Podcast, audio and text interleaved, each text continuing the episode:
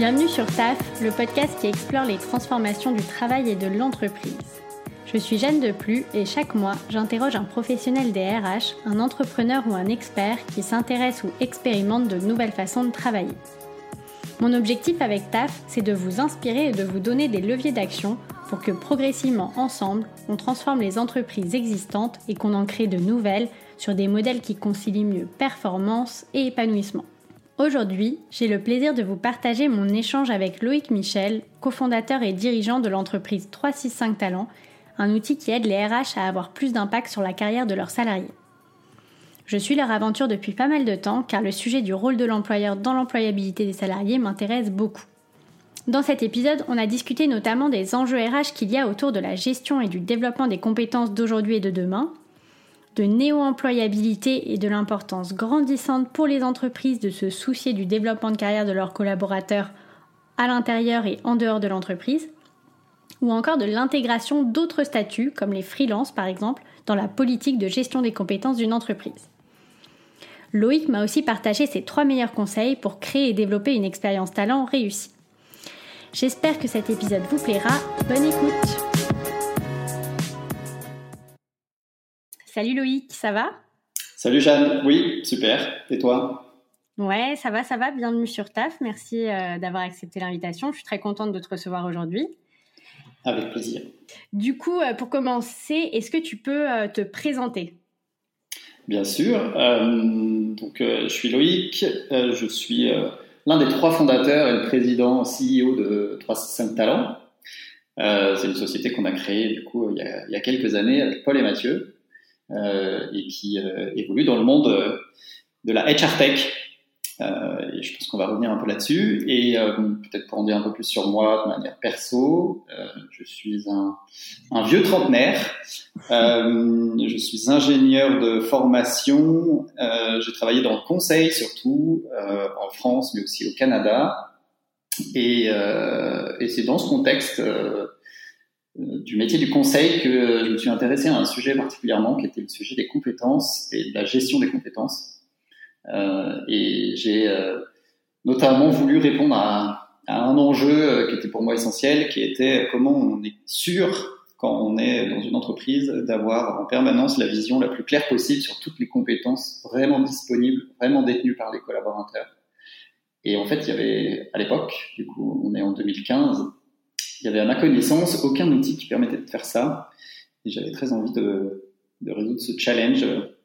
Et euh, l'aventure a commencé à ce moment-là. Avant qu'on revienne euh, du coup sur, euh, sur ce sujet des compétences et de la vision qu'on peut avoir des compétences et des enjeux qu'il y a derrière, est-ce que tu peux me parler un petit peu de 365 Talents? Ok. notre mission, nous, chez, chez 365 Talents, c'est d'aider les DRH des grandes entreprises à avoir le plus rapidement possible un impact positif, très fort sur la carrière de leurs collaborateurs. Et du coup, on leur permet, via une solution, une plateforme, de mieux cartographier, mieux identifier toutes les compétences disponibles dans l'entreprise. Du coup, on répond là à des enjeux de cartographie de compétences, de gestion des compétences. On leur permet de mobiliser toutes ces compétences et du coup de mettre en mouvement les collaborateurs donc, autour de sujets de développement de carrière, de mobilité interne euh, et euh, de structuration de parcours de carrière, et puis enfin, de mieux anticiper les transformations des métiers des collaborateurs et du coup d'accompagner le développement des collaborateurs en, en synchro avec le développement de l'entreprise. Donc euh, cette plateforme, c'est euh, ce qu'on appelle une Talent Experience Platform qui permet d'un côté aux collaborateurs d'avoir accès en permanence à l'intégralité de toutes les opportunités que l'entreprise peut lui proposer, et de l'autre à l'équipe RH, aux managers, aux, aux, aux, RH, mais aussi aux, décideurs, avoir accès à des, outils, des tableaux de bord qui permettent de piloter cette expérience et d'avoir des analyses sur euh, le capital humain, les compétences, les capacités de l'entreprise en temps réel. Aujourd'hui, euh, notre solution elle est utilisée par 200 000 utilisateurs dans une soixantaine de pays et euh, on travaille avec des grands comptes donc, que j'évoquais, des clients dans la banque, l'industrie, dans les services, l'énergie, l'environnement, donc Veolia, Schlumberger, Société Générale, Alliance, euh, Crédit Agricole, la Caisse des dépôts, Eiffage, RTE, et j'en passe. Euh, et aujourd'hui, on est une équipe de 60 personnes entre Lyon et Paris, et puis maintenant un peu plus loin encore, on a des gens à Amsterdam, à Londres, euh, et puis un peu partout en France. et du coup, avant que tu crées 365 talents, euh, ça, paraît étonnant, tu vois, maintenant que tu me dis ça, euh, de s'imaginer qu'il n'y ait aucun, un outil ou alors euh, pas, pas grand chose euh, pour ça, parce que bah, la gestion des compétences, c'est quand même un enjeu qui est de plus en plus fort pour les entreprises. Est-ce que tu peux m'expliquer pourquoi c'est un tel enjeu et pourquoi bah, maintenant ça devient assez indispensable d'avoir un outil qui te permet d'aller plus vite et de gagner du temps sur cette partie-là des compétences? Oui, bien sûr. Euh, mais du coup, je peux revenir à l'origine. Euh, quand je disais qu'il n'existait rien, c'est que moi, mon constat, il était, il était amplifié parce que euh, j'étais dans le conseil et euh, la compétence, c'est l'élément numéro un du business d'une société de conseil puisque c'est euh, staffer le bon consultant ou la bonne consultante sur la bonne mission au bon moment pour le bon client. Donc tout ça, ça se fait dans un process qu'on appelle le staffing et qui est au cœur des discussions des managers et des collaborateurs et consultants puisque toutes les semaines, euh, on, fait un peu le, le, grand pulse euh, et euh, le grand chamboule-tout des, des staffings des consultants. Et on a beau être dans une société, une, une, entreprise de plus de 2000 personnes dans le conseil, bah ça c'est souvent fait à base d'Excel et à base de CV qui sont pas à jour. Donc ça c'était un constat terrible, mais c'est la réalité. Et de l'autre côté, les compétences, le développement des compétences au-delà du staffing, c'est euh, la performance RH, euh, le développement des talents au sens plus RH euh, du terme.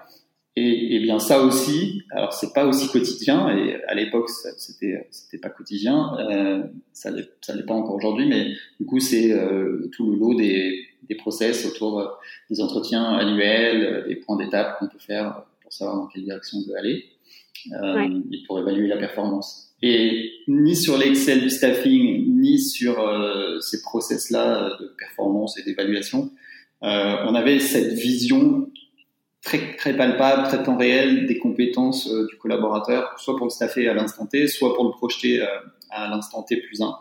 Et en fait, moi, mon credo et mon constat, c'était que dans ces outils-là, l'Excel d'un côté ou l'outil RH traditionnel de l'autre, il n'y avait pas l'info. Elle n'était pas bonne, elle n'était pas juste, elle n'était pas fraîche, elle n'était pas temps réel. Or, l'info, elle existe. L'info sur la compétence, elle existe dans l'entreprise.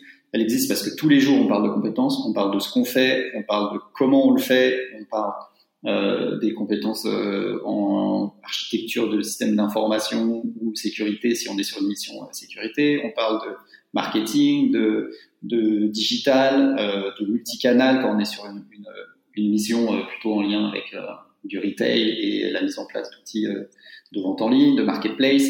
Donc, on fait ça tous les jours. On parle compétences. Nos managers, les managers, les chefs d'équipe parlent compétences. Les RH parlent compétences sur nos outils.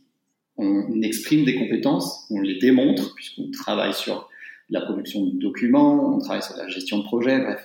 On est, on est compétences au quotidien. Euh, et du coup, cette data, cette info, elle est disponible auprès des, auprès des collaborateurs, elle est disponible sur des outils comme les outils RH, elle est disponible sur des outils comme les outils métiers. Or, rien ne consolidait toute cette info. Donc ça a été notre, vision dès le début, c'est il faut être capable de rendre la vue aux DRH et à l'entreprise sur toutes ces compétences parce que la donnée est là. Il faut aller la capter, il faut la consolider, il faut la rendre accessible. Et donc pour faire ça, il y a un grand besoin de techno et euh, c'est pour ça qu'on s'est associé euh, à trois. Euh, Mathieu euh, qui travaille sur le business, qui est un ancien RH. Paul qui est CTO en charge du produit et, de, la, recherche et du développement, qui travaille dans des labos de recherche autour du traitement de la donnée. Euh, et, moi, on s'est associé pour justement avoir une capacité technologique autour de la donnée et des algos d'intelligence artificielle qu'on utilise pour aller faire parler cette donnée et la rendre, exploitable bah, pour servir tous les cas d'usage qu'on a évoqués en intro. Ok. Euh, et concrètement, parce que euh, effectivement, c'est c'est pas forcément évident euh, d'avoir une vue sur les compétences de l'entreprise à jour, enfin une vue actualisée sur les compétences de chaque collaborateur. Euh, comment vous comment vous faites concrètement pour que cette donnée soit actualisée sur les compétences? D'autant plus que pour moi la compétence, j'ai une vision de la compétence un peu qui n'existe pas toute seule en tant que telle. Tu as, as une compétence pour quelque chose à un instant T dans un contexte. Enfin voilà, elle existe dans un contexte, dans un job, dans une mission. Tu as telle compétence, mais elle est dans l'absolu. Euh, en tant que telle, euh, ça veut pas dire grand chose. Comment vous faites pour que cette compétence ouais soit actualisée justement? Mmh C'est super intéressant ce que tu dis, c'est que en fait c'est le constat qu'on fait chez, chez, chez tous nos clients, en tout cas ceux qui sont nos prospects avant qu'ils deviennent nos clients, c'est que la compétence elle est normalisée, elle est structurée dans des référentiels de manière très figée, et c'est la seule façon qu'on a eu jusqu'à présent de pouvoir la, la, la, gérer, la piloter, s'en servir pour la performance, s'en servir pour les plans de carrière. Et donc il y a ce qu'on appelle un référentiel de compétences, et en général c'est un ensemble de de termes, de catégories de compétences structurées dans des Excel à, différents niveaux. Et c'est pas du tout dynamique, c'est rarement contextualisé. C'est-à-dire que c'est un truc que parfois on peut demander à un consultant ou à une société de conseil RH qui vient nous structurer ça, qui dit voilà vos compétences et on doit travailler avec ça. Parfois c'est fait euh, en, atelier, en interne, avec l'équipe RH aux manettes, mais c'est très lourd, très complexe. Et en fait, une fois qu'on a le résultat final, euh, on, voit pas trop comment on va pouvoir le rendre opérationnel. Or, les compétences, comme tu le dis, elles s'expriment tout le temps dans un contexte au quotidien de plein de façons différentes. Et tout. Donc, euh, nous, on va toujours s'appuyer sur ces trois sources de données, les sources RH, système RH, où il y a justement ces infos très structurées que tu évoquais, les sources business, c'est-à-dire les outils euh, utilisés au quotidien sur lesquels il peut y avoir des infos intéressantes. Mais surtout, la troisième source, c'est euh, la source humaine, on va dire, c'est le collaborateur lui-même. Donc tout ce qu'on va pouvoir capter, détecter ou consolider, on va lui suggérer sur un profil de compétences et c'est lui qui va valider. Donc on va lui dire, tiens, euh, par exemple, Jeanne, tu viens de travailler sur une, mission de rédaction de contenu euh, pour la nouvelle, campagne de promotion de, nouveaux produits. Euh, est-ce que tu as développé une compétence en rédaction de contenu anglophone ou à destination du marché anglais? Eh bien, tu vas pouvoir dire oui, en effet, et tu vas rajouter ça à ton profil. Et en fait, il y a toute une boucle comme ça de suggestions, de recommandations et du coup de validation qui fait qu'on va capter en permanence de la donnée côté collaborateur. Et c'est ça qui la rend super riche, super contextualisée parce qu'on sait à quel moment elle arrive et pourquoi le collaborateur la déclare. Et puis au-delà de la compétence elle-même, il y a le niveau, donc comment le collaborateur se positionne sur cette compétence. Et là aussi, on pourrait dire euh, donne-toi une note de 1 à 5, mais ça n'a pas trop de sens. Donc euh, en fait, le système est capable, je parlais d'IA tout à l'heure, mais le système est capable, par rapport à toute l'expérience, par rapport aux missions, par rapport au projet que le collaborateur ressent sur son profil et qu'on l'a aidé à recenser, il est capable de lui dire, Jeanne, euh, tu viens de travailler sur une mission, encore une fois, de contenu, euh, mais avec trois acteurs différents, des parties prenantes qui étaient en interne, en externe, tu étais dans une équipe projet de cinq personnes, alors qu'il y a un an, tu faisais du contenu toute seule en tant que freelance, est-ce que ton niveau en termes de gestion et de production de contenu a, augmenté? Et donc spontanément, tu vas pouvoir dire oui. Et donc le système a inféré, a détecté que tu avais aussi amélioré ton niveau sur ce sujet. Et donc globalement, euh, on capte ces signaux, on les consolide, on les suggère au collaborateur et on va lui permettre de valoriser tout ça en permanence. Ok, d'accord. Ah ouais, c'est beaucoup plus précis et concret du coup dans ma tête. Et, euh, et oui, c'est très. Bah, je trouve ça super, oui, parce que du coup, ça facilite en plus vraiment. Euh, ça facilite vraiment l'expérience de l'utilisateur, enfin du collaborateur, parce que j'imagine que c'est pas non plus simple. Bah, pour tout le monde, ça dépend de ta personnalité et de tes profils, mais de reconnaître ton propre développement de tes compétences à travers de nouveaux projets et tout. Pourtant, on en développe tout le temps. Et euh, du coup, je trouve ça pas mal que qu'il y une, enfin que ce soit presque l'outil qui vient euh, au collaborateur, quoi. En termes, en termes d'expérience utilisateur, notre credo depuis le début, ça a été de dire qu'on voulait éviter aux collaborateurs euh, les cases à cocher et la page blanche. Et donc, c'est par l'IA et par ces suggestions très personnalisées qu'on a réussi à résoudre ces deux, ces deux défauts principaux des solutions RH existantes. C'est case à cocher parce que euh, dans le système RH, tout est structuré, on demande les trois compétences associées à, ton métier et tu dis j'ai, j'ai pas, et basta. Et si euh, tu as des compétences hors métier, si tu as des compétences extra-professionnelles, si tu as des compétences très contextuelles parce que tu viens de faire une mission, bon, on va pas les capter, et voilà. Et de l'autre côté, la page blanche, euh, bah, c'est euh, Jeanne, s'il te plaît, dis-nous qui tu es, ou dis-nous quelles sont tes compétences. Si on t'aide pas, tu vas avoir un peu de mal. Donc euh, c'est ça qu'on propose et c'est ça qu'on fonde dans, l'expérience. Et donc ça permet à nos clients euh, de recenser en permanence, en temps réel, euh, un maximum de données sur les compétences de leurs collaborateurs. Ça permet aux collaborateurs de mieux valoriser ses atouts, ses compétences de manière plus dynamique, et en face du coup d'adapter mieux la réponse que l'entreprise peut lui faire en termes de en termes de mobilité, en termes de parcours, en termes de formation, en termes de projet, de mission. Donc toute l'expérience talent, elle est, elle est améliorée, est enrichie par rapport à ça. Super, très clair. Euh, moi, je me suis intéressée à la base à 365 talents euh, parce que euh, bah, ce sujet du développement des compétences, je le trouve bah, absolument euh, passionnant et surtout bah, indispensable à traiter et bien. parce que pour moi, enfin le rôle, enfin l'employeur a un vrai rôle dans dans l'employabilité et le maintien de compétences utiles. Bah, ça revient un peu à dire la même chose, mais de ses collaborateurs.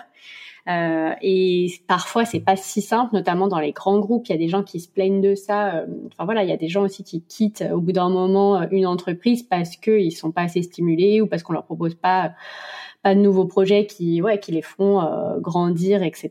Et que, parce qu'on n'en a pas forcément on n'a pas forcément les bonnes informations pour. Euh, j'ai entendu dire que vous parliez de néo-employabilité. Euh, et j'aimerais bien savoir ce que tu entends par là, euh, parce que effectivement, l'employabilité, bah, de plus en plus, en plus, euh, avec les années, ça devient un gros gros enjeu pour les entreprises. Ouais, tout à fait. le terme d'employabilité, il est, il est, plutôt historiquement de la responsabilité des filières de formation et des pouvoirs publics.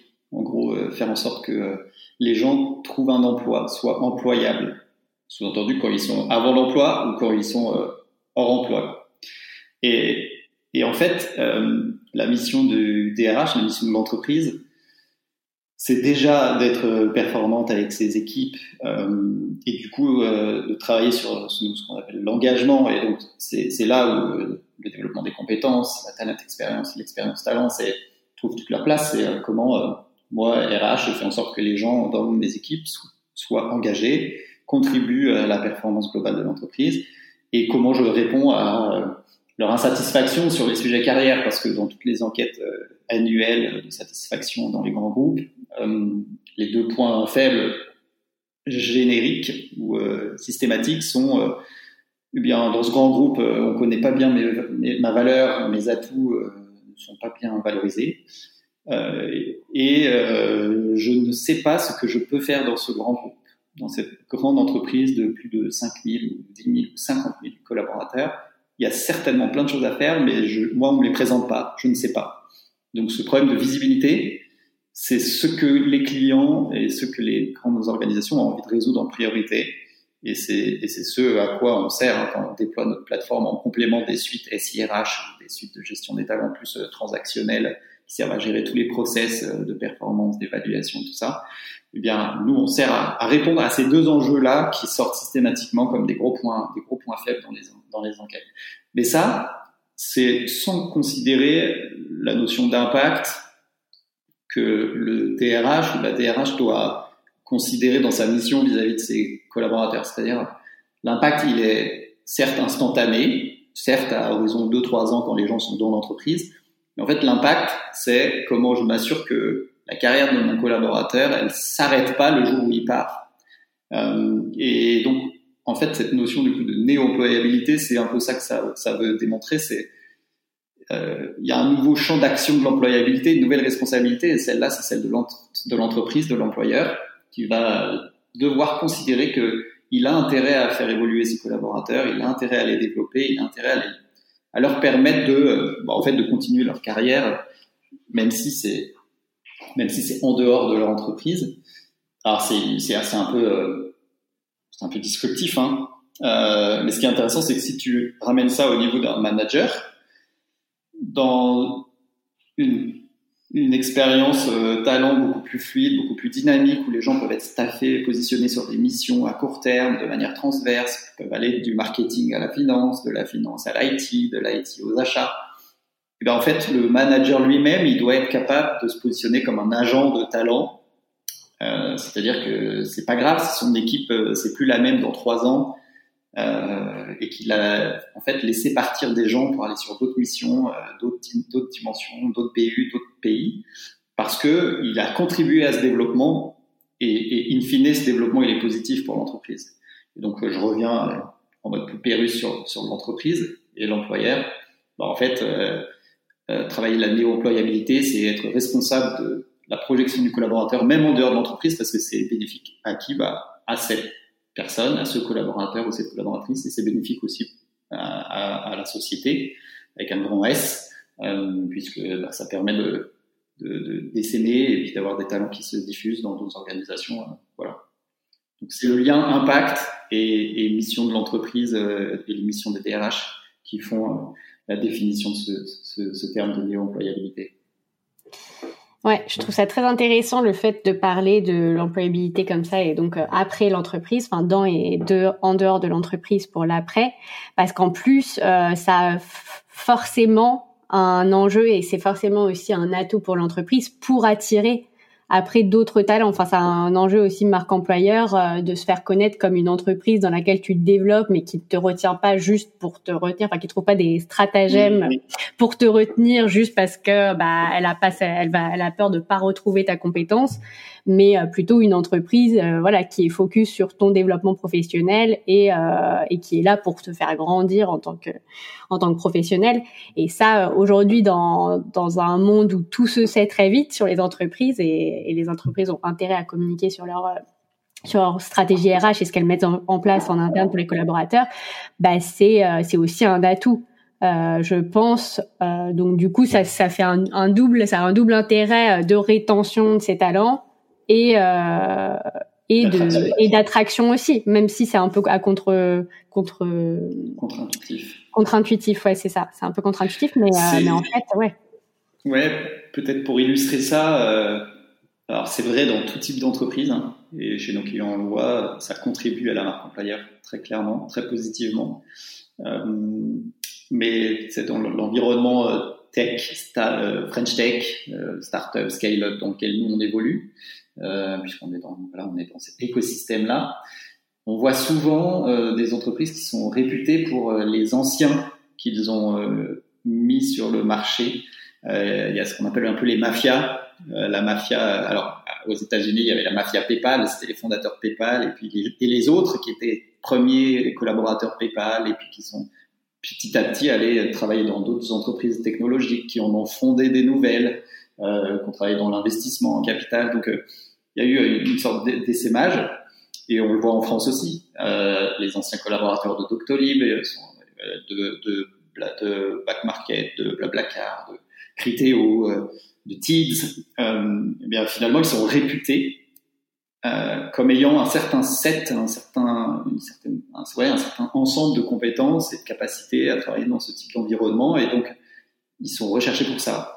Et donc, euh, in fine, euh, ça valorise énormément l'entreprise qui leur a permis d'être reconnue comme ça, puisque euh, ça reste du coup, on sait que ce sont des entreprises qui ont développé des gens et qui leur ont donné des compétences qui les rendent très employables par la suite.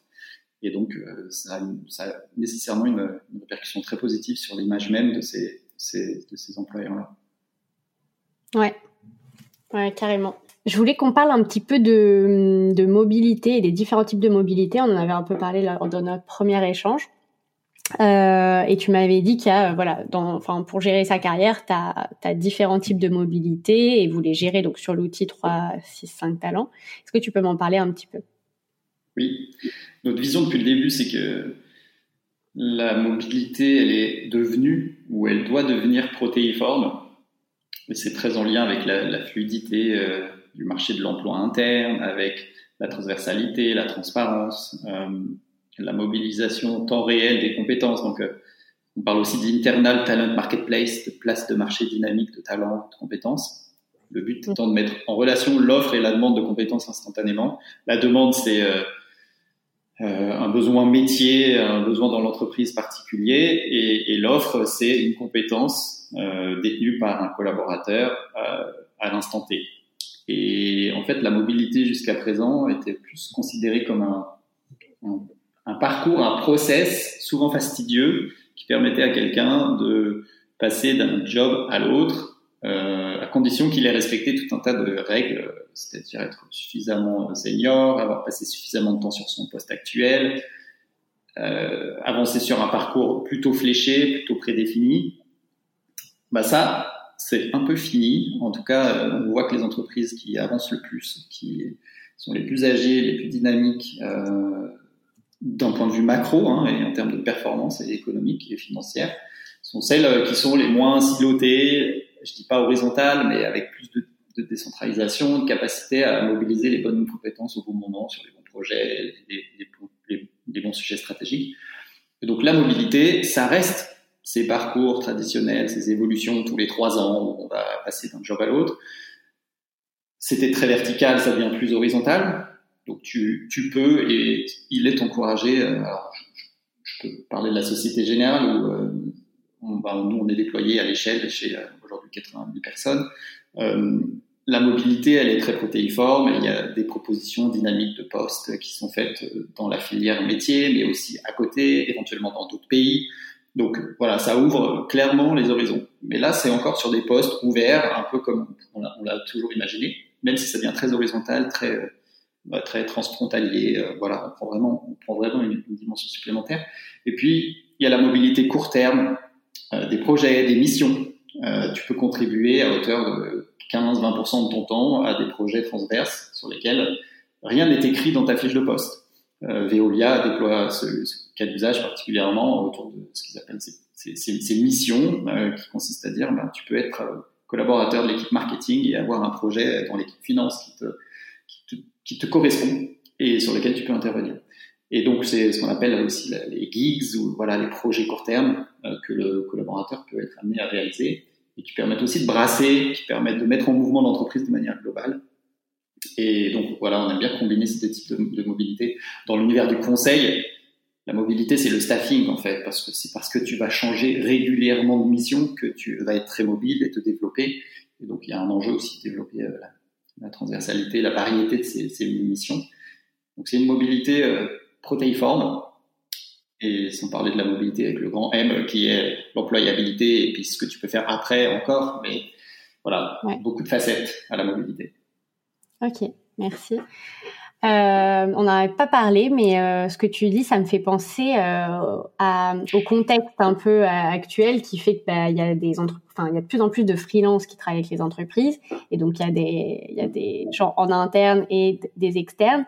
Euh, est-ce que 365 talents, elle permet aussi bah, de faire le lien est-ce que c'est un outil qu'on gère qu'en interne ou est-ce que euh, aujourd'hui ou demain ça te permet de travailler avec euh, un écosystème freelance par exemple et de et de proposer euh, enfin voilà le même le même outil enfin les ce que propose l'outil pour des freelances qui travaillent autour de l'entreprise? Absolument, on est dans, en plein dans, on est dans le future of work. Hein. Euh, c'est pas encore une réalité dans beaucoup d'entreprises, mais c'est la définition même de l'entreprise étendue dont tout le monde parle, qui consiste à dire les talents, ils ne sont pas qu'employés, ils peuvent être prestataires, ils peuvent être consultants, ils peuvent être partenaires, ils peuvent être anciens employés, ils sont aussi candidats avant qu'ils soient employés. Bref, il y a vraiment un écosystème assez assez complet. Et donc nous, oui, dans la plateforme, nous, on peut euh, faire en sorte qu'il y ait des populations externes de partenaires, de, de freelance ou une communauté qui puisse être associée. Et euh, bien sûr, d'un point de vue réglementaire, légal, on ne peut pas les traiter, les considérer de la même manière, c'est bien normal. Mais néanmoins, d'un point de vue opérationnel, on peut faire en sorte que euh, quand on a un besoin, un projet qu'on a envie de, de, de, staffer, de, compléter, eh bien, on va d'abord identifier en interne quelles sont les ressources et les compétences disponibles. Et s'il en manque, euh, avec une analyse d'écart de compétences sur le projet par rapport aux équipes en place, on est capable d'identifier aussi des partenaires freelance, par exemple, ou, euh, consultants euh, pour pouvoir compléter le dispositif. Donc, euh. Et comment tu sens, toi, justement, parce que tu disais, ouais, c'est le future of work, et c'est vrai que oui, c'est des sujets qui, qui, se développent, mais qui sont pas encore d'actualité dans la, majorité, je pense, des entreprises. mais le sujet de l'entreprise étendue, bah, il va être amené à, à le développer, je pense. et du coup, comment tu sens, toi, les choses avec les entreprises avec lesquelles vous travaillez Est-ce qu'on vous fait des demandes dans ce sens-là ou euh, est-ce que pas trop? Est-ce que c'est plutôt vous qui en parlez? Vous avez l'impression d'évangéliser un peu le sujet aussi auprès des clients ou est-ce qu'il y a des boîtes déjà des grandes entreprises ou des plus petites qui qui, euh, qui développent euh, ça? Le fait de faire appel en plus à des communautés externes, c'est une réalité. Il y a il y a beaucoup de plateformes de, freelance euh, et qui marchent très bien en France, euh, Malte par exemple, qui est le leader européen, ils font ça très bien et ils sont connectés directement aux. Alors c'est plus souvent aux achats que aux, directions RH, mais néanmoins le sujet est le même. Et donc nous, ce sont des gens avec qui on collabore. Euh, du coup, je leur fais un petit coucou, mais euh, pour justement faire le pont entre les deux et du coup dire chez un grand compte, par exemple chez LVMH ou L'Oréal, on a euh, à la fois des compétences disponibles auprès d'un écosystème de, de, freelance et à la fois des compétences en interne. Et après, c'est un arbre de décision où finalement on va aller plutôt euh, solliciter euh, parce que c'est pérenne des ressources disponibles en interne, parce que ça, ça permet de projeter les gens sur des parcours et même si c'est audacieux, bah, on va pouvoir les engager. Si au contraire c'est vraiment à côté, qu'il n'y a aucune ressource disponible à très court terme et que le besoin n'est pas pérenne du tout, la solution euh, du freelancing, du partenaire externe est intéressante. Donc ça existe déjà. Après, le fait systématiquement d'ouvrir toutes les opportunités internes, tous les projets à des ressources externes, c'est pas une réalité.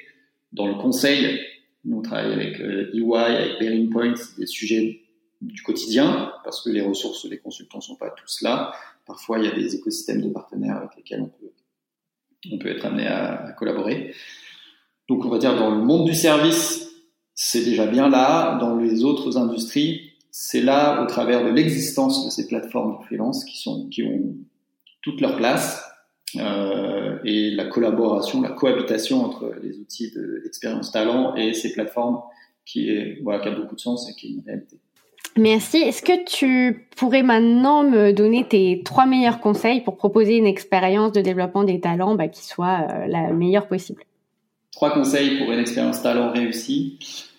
Le premier conseil, c'est euh, d'avoir une approche très compétence, c'est-à-dire euh, miser sur les compétences disponibles, les référencer, les, recenser si besoin, structurer son approche autour des compétences. Et c'est pas forcément un travail de longue haleine, complexe, coûteux et, obsolète rapidement. Ça peut être fait de manière très dynamique. et c'est l'intérêt de la technologie aujourd'hui, notamment l'IA, qui ont recensant des données de plein d'outils et de plein de sources dans plusieurs langues, euh, est capable de, de, générer une galaxie de compétences qui est exploitable. Euh, le second conseil, c'est autour de la mobilité. C'est déployer euh, sa talent marketplace interne, travailler sur la mobilité sous toutes ses formes, euh, rendre accessible beaucoup plus les opportunités. C'est un bon moyen de répondre à ces enjeux d'écart de, de, compétences. On parle de skills gaps dans, le monde anglo-saxon, mais de dire, euh, OK, aujourd'hui, j'ai des besoins dans une entité et j'ai des ressources dans l'autre. Il faut que j'arrive instantanément à les mettre en relation. Donc, euh, ça répond bien à cet enjeu, mais ça répond bien aussi à l'enjeu plus long terme. Pas de, de, de on va dire de complétude, de, euh, de, d'amélioration de l'écart de compétences qu'on peut anticiper. Si notre métier, par exemple, dans l'énergie, c'est demain d'être 100% énergie renouvelable alors qu'aujourd'hui on fait du pétrole euh, ou du gaz, bah, il faut, il faut qu'on repense et qu'on refonde toutes nos compétences parce que le cœur du métier va changer. Or, euh, si aujourd'hui on n'a pas les bonnes compétences au bon endroit, bah, peut-être que de faciliter le mouvement et faire en sorte que des gens très compétents, parce qu'il y en a toujours, euh, même si c'est sur des compétences bien particulières qu'aujourd'hui sont pas exploitées mais qui demain le seront, bah, leur permettre de bouger, de, de, se, de se répartir, de se disséminer dans l'entreprise. C'est un bon moyen de préparer l'entreprise à ses, à ses besoins futurs. Et puis derrière, ça permet aussi de valider qu'il y a des, des, des, passerelles, des transitions qui ont du sens. Et donc euh, ça, ça sera, ça sera exploité. Donc voilà, le mouvement, la mobilité qui répond à l'enjeu court terme et long terme, je pense que ça c'est un, vrai gage de, de qualité d'expérience talent parce que le bénéficiaire, c'est le collaborateur qui va pouvoir être euh, stimulé, engagé sur d'autres parcours, sur des projets nouveaux et qui va être projeté sur une trajectoire et qui, sera aligné avec l'enjeu de l'entreprise et de cette transformation. Et puis enfin, euh, dernier conseil, c'est que euh, l'expérience talent, elle, elle s'active très vite. Alors c'est un ensemble de paramètres, mais elle s'active très vite. C'est pas comme la refonte des process de talent management du solo, du solo plafond. C'est quelque chose qui s'active vite donc il y a un besoin de rapidité, d'agilité. Et, et c'est ça la bonne nouvelle, c'est qu'aujourd'hui avec la technologie, les plateformes comme la nôtre, mais euh, globalement les nouvelles solutions disponibles dans l'univers RH, on peut vraiment avoir un impact très fort sur euh, la carrière de ses collaborateurs et sur leur expérience en quelques semaines on n'a pas besoin de refondre l'intégralité de notre suite SIRH pour enfin avoir l'impact qu'on veut avoir. On peut garder tout ça, mais on peut investir dans une, couche à valeur ajoutée qui, va repenser l'expérience talent sans casser tous les process de, gestion des talents. Donc voilà, le troisième, conseil, c'est la, rapidité. Il ne faut pas attendre. Il est important d'aller vite. Ok, merci beaucoup. Euh, on va finir par les questions de fin habituelles euh, que je pose à tous les invités. Euh, la première, c'est si demain tu pouvais changer une règle ou une pratique dans l'entreprise, laquelle tu changerais? Quelque chose euh, qui bouge pas assez vite à ton goût? Alors on parlait de rapidité, c'est on est dans le thème, mais autre autre chose du coup, euh, peut-être euh, quelque chose dont on a moins parlé que que tu trouves trouves absurde peut-être et qui devrait changer. Alors si on n'avait pas passé les deux ans qu'on vient de passer, j'aurais dit les la rigidité dans le temps et l'espace au, au travail mais on a passé deux ans qui nous ont montré qu'on euh, pouvait casser un peu euh, le temps, l'espace, en tout cas les laisser euh, aller de manière plus fluide. Donc les conditions de travail ont, changé. Moi, je trouve que c'est top. Le télétravail, le travail asynchrone, le travail hybride. Je pense que ça a vraiment changé la face du monde du travail. Alors, je suis pas un, suis pas un, grand gourou du total télétravail. Airbnb qui a annoncé, euh, je crois qu'il y a une semaine, qu'il passait en, total télétravail partout dans le monde et que toutes les équipes pouvaient travailler partout dans le monde, échanger euh, tous les, toutes les semaines de lieux de villégiature, de, travail, pas de villégiature, mais de travail. Euh, c'est top, ça doit être adapté à certains environnements, certaines cultures. Nous, on le voit dans, notre propre équipe. on a des équipes qui fonctionnent et qui se sont mis à fonctionner en 100% télétravail ou presque. Euh, elles se retrouvent toutes les deux semaines ou tous les mois et font un, moment ensemble pendant plusieurs jours, voilà, pour quand même euh, travailler ensemble et pouvoir s'apprécier en tant que personne en, en direct. Mais finalement, euh, c'est très, c'est très distanciel. D'autres équipes, et c'est pas forcément celles qu'on imagine, euh, au côté produit, par exemple, qui peuvent être considérées plutôt comme euh, plutôt comme très très remote, très distance. En fait, euh, chez nous, elles sont plutôt euh, assez assez présentielles à, leur rythme. Elles définissent leur rythme ensemble. C'est le manager, le, head of, qui, définit ça avec, eux et avec elles. Donc voilà, on est sur un mode très hybride et je trouve que c'est très bien. Ça pose plein de challenges. Euh, et ça, du coup, c'est pas moi qui, c'est pas moi qui ai voulu que ça change, c'est le monde qui a changé pour nous. Mais je pense que ça amène plein de choses intéressantes. Pour le mieux, ouais, je suis d'accord. Ok, merci. Euh, si tu devais donner un conseil pour avoir un rapport au travail plus sain, ce serait lequel? Euh, Alors, je vais peut-être pas me faire des amis, mais je pense qu'il faut se déconnecter de LinkedIn.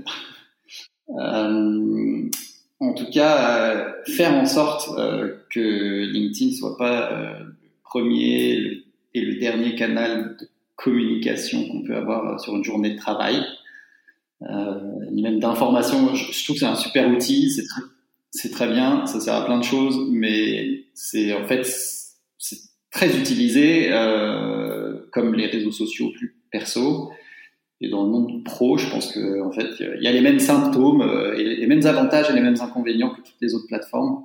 Euh, moi perso, je me suis pas déconnecté, mais enfin si, je, je me suis pas désinscrit, mais je n'utilise pas spécialement des réseaux sociaux, euh, les Facebook et autres Snapchat ou, Insta. Je, voilà, je n'ai pas d'activité dessus. LinkedIn, c'est un super outil euh, d'interaction, de réseau, voilà je trouve que quand ça devient l'outil systématique de consommation de contenu et qui sont très orientés et très personnalisés parfois trop, et en fait on est juste dans une logique de scroll continu, euh, ça fait mal au pouce et mal à la tête, et, en fait il y a beaucoup de sentiments de fear, of missing out, de FOMO dans l'univers euh, du commerce, dans l'univers de la tech, euh, c'est-à-dire voilà, on est toujours en train de se comparer à quelqu'un, à quelque chose, et je trouve que c'est assez anxiogène. Euh, ça peut être très positif, mais aussi très négatif. Euh, voilà, je, je, pense que je dirais qu'il faut, faut, se méfier un peu de ça.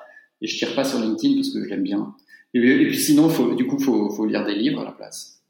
Ben justement, dernière question, ça tombe bien. Est-ce que tu as une ou deux ressources à, nous conseiller, à conseiller aux auditeurs euh, pour creuser un des sujets qu'on a vus ensemble, donc que ça soit une vidéo, un film, euh, une lecture, un podcast Oui. Euh, alors sur les podcasts, il y a une série que nous on adore. D'ailleurs, on y contribue de temps en temps. C'est une série qui s'appelle HR Leaders qui est euh, diffusé euh, depuis l'Angleterre avec un animateur qui s'appelle Chris Rainey et euh, il parle de tous ces sujets d'innovation digitale. C'est très les grands, les grands, des leaders RH. je crois qu'ils sont une communauté de 15 000 ou 20 000 personnes dans le monde qui témoignent, qui parlent de ce qu'ils font, euh, qui parlent parfois des technologies qu'ils utilisent, mais c'est pas trop le sujet. C'est vraiment des retours d'expérience sur la gestion du changement, sur les transformations qu'ils rencontrent. Donc c'est vraiment bien fait, le style est détendu, agréable, euh, c'est efficace. Euh, donc euh, voilà, je recommande grandement. On est, je, je, fais mon auto-promo, on était dessus pas plus tard qu'hier avec nos clients Veolia, avec Schneider Electric et Ericsson pour parler de Internal Talent Marketplace et de Talent Experience. Donc voilà. Et ensuite, pour rester sur Marocco d'avant, il faut lire, il faut lire, il faut lire, il faut lire des livres, mais il faut s'autoriser à lire des romans et pas forcément essayer de réfléchir. Moi, je lis Harry Potter personnellement en ce moment euh, parce que j'ai raté la vague quand elle, est, quand elle est passée. Du coup, je la rattrape un peu et ça fait du bien. Voilà, on n'est pas obligé de lire des choses sérieuses. Il faut aussi lire des petites choses qui détendent et qui permettent de, de se reposer, de, de déconnecter, de, de retourner en enfance. Donc j'en suis là et je recommande à tout le monde de faire la même chose. Ok, ben merci beaucoup pour, euh, pour ces conseils. Euh, ben on a fini. Euh, Loïc, je te remercie beaucoup d'avoir participé à, à, cet épisode et de nous avoir parlé de ces sujets-là. Et ben, bonne, bonne continuation avec 365 talents et je suivrai la suite de près. Avec plaisir. À bientôt. Salut.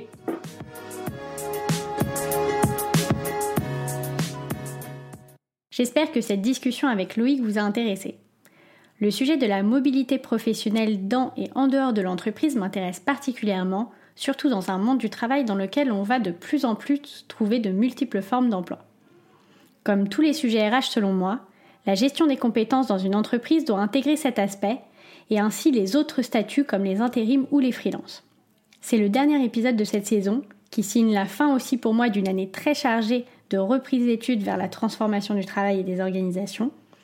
TAF reviendra en septembre et au moins trois invités que j'admire beaucoup sont déjà programmés pour la rentrée, alors j'ai hâte de vous les présenter. D'ici là, je vais essayer de repartager des épisodes déjà sortis, alors restez quand même en veille et je vous partagerai aussi des contenus en lien sur mon LinkedIn, Jeanne Deplu, ou sur l'Instagram du podcast, taf.podcast. À bientôt! Si vous êtes arrivé au bout de cet épisode, merci beaucoup, j'espère qu'il vous a plu. Si vous souhaitez soutenir TAF, le meilleur moyen c'est de mettre une note sur Apple Podcasts, iTunes ou votre application d'écoute préférée. Vous pouvez aussi en parler à votre entourage pour m'aider à rassembler la plus grosse communauté d'acteurs et de passionnés des changements que connaît le monde du travail aujourd'hui. Pour creuser les sujets et recevoir deux fois par mois des ressources complémentaires et les backstage de l'aventure TAF, je vous invite à vous inscrire à la newsletter que vous trouverez en lien dans la description. Enfin, je suis toujours preneuse de vos retours sur n'importe quel aspect du podcast qui m'aideront à améliorer le format au fur et à mesure. Sur ce, je vous souhaite une excellente journée avec ou sans taf.